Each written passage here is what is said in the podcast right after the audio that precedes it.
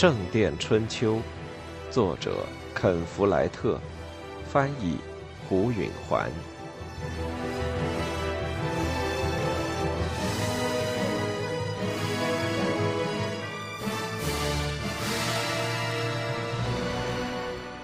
沃尔伦主教带着一小队随从骑马驶进了夏陵。威廉伯爵在市场广场的教堂前廊处候着他。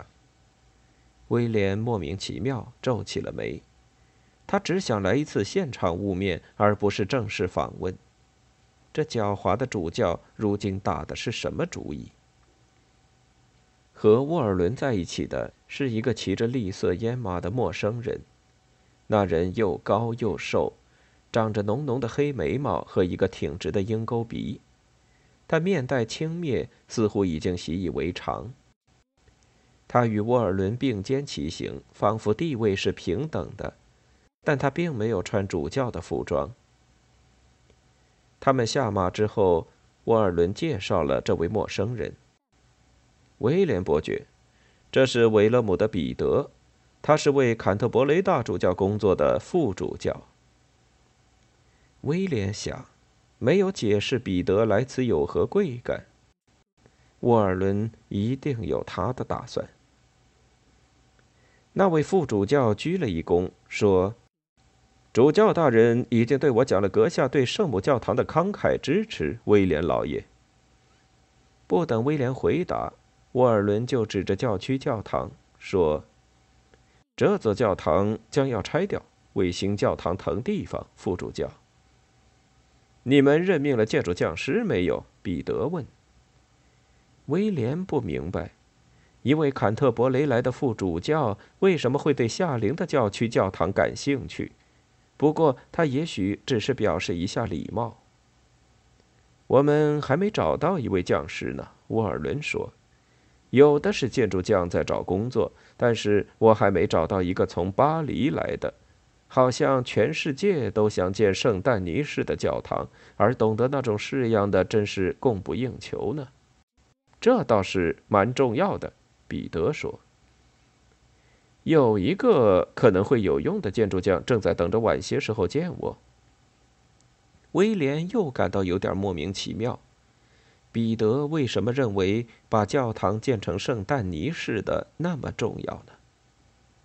沃尔伦说：“新教堂要大得多。那当然了，要伸进这里的广场很大一块地方呢。”威廉不喜欢沃尔伦那种喧宾夺主的作风。这时他插嘴说：“我不能让教堂侵占市场广场的地盘。”沃尔伦面带愠怒，似乎威廉在多嘴多舌。怎么不能？他说：“逢市场开放的日子，广场上的每一英寸地盘都能赚钱。”沃尔伦那副表情像是他没资格争辩，但彼得却笑容满面地说：“我们不该堵塞银泉吗？”啊，这就对了。威廉说：“他要为这座教堂掏钱。所幸第四个荒年对他的收入影响不大。”小农们交了实物地租，其中的大多数都给了威廉该交的一袋粮食和一对鹅，尽管他们自己只靠巷子汤糊口。更重要的是，那一袋粮食相当于五年前十倍的价钱。这笔增加的收入要比欠租的佃户和饿死的农奴的补偿多。他仍有财源来为新建筑生钱。他们绕到教堂的背后。这里是租金收入最少的一片住房区，威廉说：“我们可以往这边扩建，把这些房子推倒。”但大多数住户都是教士。沃尔伦反对说：“我们给他们另找地方住。”沃尔伦很不满意，但对这话题没有再说什么。在教堂的北侧，一个三十来岁的宽肩膀汉子向他们鞠躬致意。威廉从他的服饰上看出来，他是个工匠。主教最亲密的同事鲍德温副主教说：“这就是我对您讲起的那个人，我的主教大人，他是王桥的阿尔弗雷德。”头一眼看去，那人并不怎么吸引人。他是个牛一样的人，高大、健康、呆头呆脑。但是再仔细些端详，他的面孔上有一种狡猾的神色，倒像是狐狸或焦犬了。鲍德温副主教说：“阿尔弗雷德是建筑匠汤姆的儿子，汤姆是王桥的第一位匠师。阿尔弗雷德本人也当过一段时间，后来那职位被他的继弟篡夺了。建筑匠汤姆的儿子，就是这人娶了阿莲娜。”威廉恍然大悟了，但他从来没有和他圆房。威廉以关切的兴趣看着他。他绝猜不出这条汉子居然不能人事。他看起来很健康，很正常。不过阿莲娜对男人会有一种奇怪的作用。彼得副主教说：“你在巴黎工作过吗？学会了圣诞尼的式样？没有。但我们要按新式样盖教堂哦。目前我正在王桥干活，我兄弟在那儿当匠师，他从巴黎带回了新式样。”我跟他学的。威廉想不出，沃尔伦主教怎么能唆使阿尔弗雷德而没有引起任何怀疑。随后，他想起了王乔的副院长助理雷米吉乌斯是沃尔伦手中的工具，雷米吉乌斯大概先出面拉的关系。他又想起了王乔的一些别的事，他对阿尔弗雷德说：“可是你盖的屋顶塌了。”那不怪我，阿尔弗雷德说。菲利普副院长坚持要修改设计。我了解菲利普，彼得说，语气很恶毒。一个固执己见又目空一切的人。你怎么会认识他？威廉问。多年以前，我是林中圣约翰小修道院的修士，当时菲利普在那里负责。彼得愤愤地说。我批评他松懈了戒规，他就报复我，几乎把我赶出了修道院。显然，彼得的怨恨不满仍然好像沾火就着。无论沃尔伦在策划什么，这无疑是一个因素。威廉说：“不管怎样，我不愿雇一个塌了屋顶的建筑匠，不管什么理由。”阿尔弗雷德说。除了杰克·杰克逊以外，我是全英格兰唯一盖过新式样教堂的建筑匠师。威廉说：“我不在乎什么圣诞尼式样，我只相信靠传统的设计，我可怜的母亲的灵魂照样可以得到祈祷。”沃尔伦主教和彼得副主教交换了一下眼色。过了一会儿，沃尔伦压低声音对威廉说。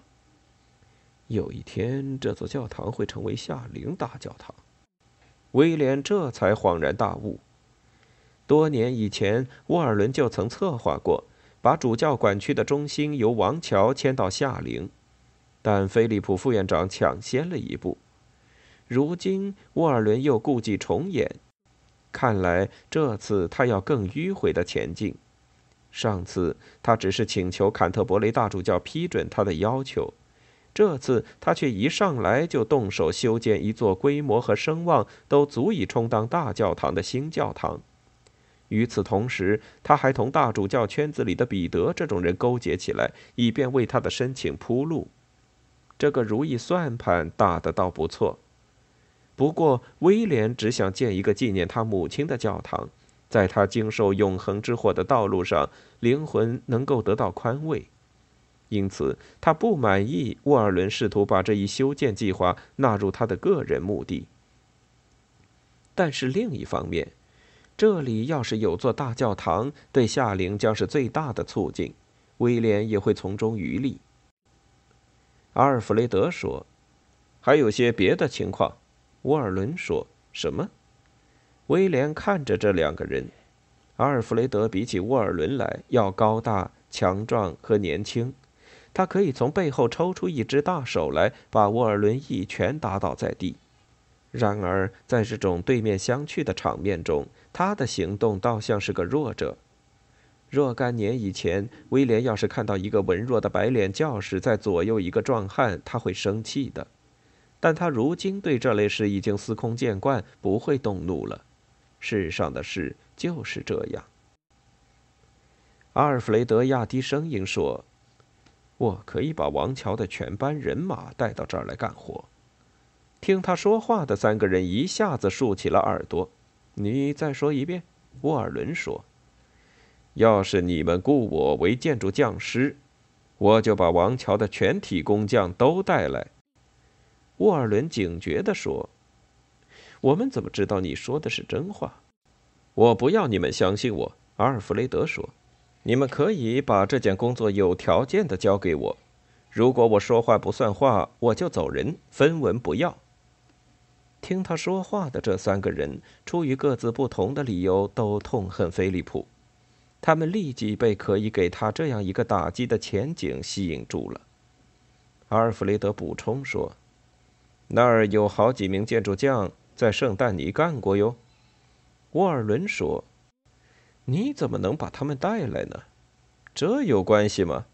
咱们就算他们更愿意跟我干，而不喜欢杰克好了。”威廉觉得阿尔弗雷德在这件事上撒了谎，沃尔伦似乎也有同感，因为他向后仰着头，目光往下，经过他的尖鼻子，长时间地盯着阿尔弗雷德。然而阿尔弗雷德却表现得好像之前讲的都是真话，不管真实理由是什么，他似乎有十足的信心能把王桥的工匠带过来。威廉说。要是他们全跟上你到这儿来，王桥的活儿就得彻底停工了。是啊，阿尔弗雷德说，就是这样。威廉看了看沃尔伦和彼得，我们还要再进一步谈谈。他最好和我们一起吃饭。沃尔伦点头同意，对阿尔弗雷德说：“跟我们到我的住所来，在市场广场的另一头。”我知道，阿尔弗雷德说：“那是我盖的。”接连两天，菲利普副院长拒绝讨论停工的问题，他气得一语不发，一碰到杰克，扭过头绕道就走。第二天，从远处的一座王桥修道院的磨坊拉来了三车面粉，车子是由武装士兵护送的。这年头，面粉和麦子一样珍贵，面粉是由乔纳森兄弟验收的。他现在是老白头卡斯伯特下面的副司务。杰克看着乔纳森数面粉袋，在杰克眼里，乔纳森的容貌有些面熟的古怪，似乎他像杰克熟识的某个人。乔纳森又高又瘦，长着浅褐色的头发，绝不像菲利普。菲利普又矮又轻，头发是黑的，但除了身体特征外，乔纳森倒是蛮像他的代理父亲。这孩子认真又讲原则，坚毅又有理想。尽管他对道德问题态度相当固执，但人们都喜欢他。人们对菲利普也正是这样。由于菲利普拒绝谈话，与乔纳森搭讪一下，也就是最好的办法了。杰克先看着乔纳森给士兵和车夫付钱。他不声不响，但办事利落。当车夫像往常一样要求超过他们应得的工钱时，他平和而坚定地拒绝了他们。杰克忽然觉得，修道院的教育倒是培养领导才干的好地方。领导才干，杰克在这一领域里的弱点已经暴露得相当彻底了。由于他不善于管理他手下的人，才把一个问题演变成了一个危机。每当他想起那次会议时，都要责怪自己的不称职。他决心找到一个途径扭转这一局面。牛车吱吱呀呀的开走以后，杰克随随便便的走过去，对乔纳森说：“菲利普对这次停工气坏了。”乔纳森有一阵子似乎要说什么不愉快的话，他本人显然也相当气愤，但最后他的脸色平和下来说：“他看上去很生气，但内心里却很伤心的。”杰克点了点头，他把这当作跟他本人过不去。是啊，他觉得工匠们在他需要的时候背叛了他。我认为在某种意义上是这样，杰克说。但他一心想靠命令来改变施工过程，在判断上犯了一个错误。他还能怎么办呢？乔纳森反问道。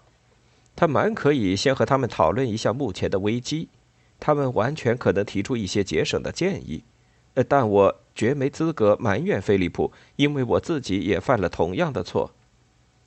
这下挑起了乔纳森的好奇心，说说怎么回事。我把削减方案照菲利普对我说的那样原封不动、直截了当的告诉了他们。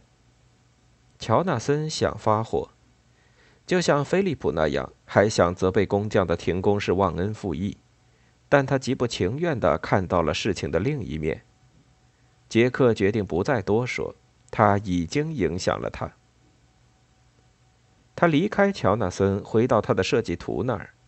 他拿起他的设计工具，心里想着：麻烦在于镇上的调解人就是菲利普。通常他是平冤的法官和劝架的裁判。如今菲利普成了争吵的一方，又气又怨，不肯缓和，事情就难办了。这一次要靠另一个人来使双方和解，而杰克能够想到的唯一的一个人便是自己。他作为匠师，是能来往于双方之间进行说和的人选，而且他的动机不容置疑，他要继续修建大教堂。他那天剩下的时间全都用来思考怎么把握这项任务，而他一再自问的是：菲利普会怎么做呢？第二天，他感到胸有成竹，可以和菲利普面谈了。